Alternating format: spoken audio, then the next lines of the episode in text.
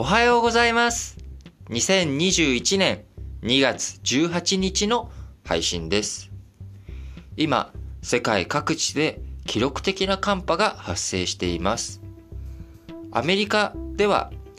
記録的な寒波の影響で南部のテキサス州を中心にヒューストンなどの主要都市を含む広域で計画停電が実施されています。その影響でトヨタやホンダの米国工場にも営業影響が出ており、生産停止だったりとかですね、工場のラインが停止したりということになっています。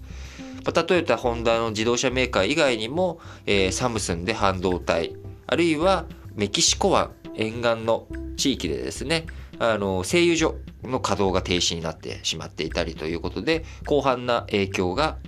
今発生しています。また、今週、ギリシャでもですね、13年ぶりの大雪が発生。えーギリシャの北部の方ではマイナス、10度台の、えー寒さ、冷え込みを記録するなど大きな寒波が影響発生しています。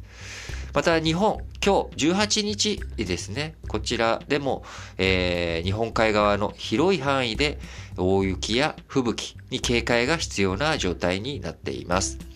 えー日本はね、この前の地震の影響もあり、いろんなところで、えーこう自然災害の影響を受けておりますけれども、えー今地震の問題だけじゃなくこの冬最大の寒波というものが世界各地でいろいろと発生をしているということで引き続き、自然との、向き合い方というかですね、あのーきっちり、えーこう対応していかなきゃいけないということで、えー皆さんも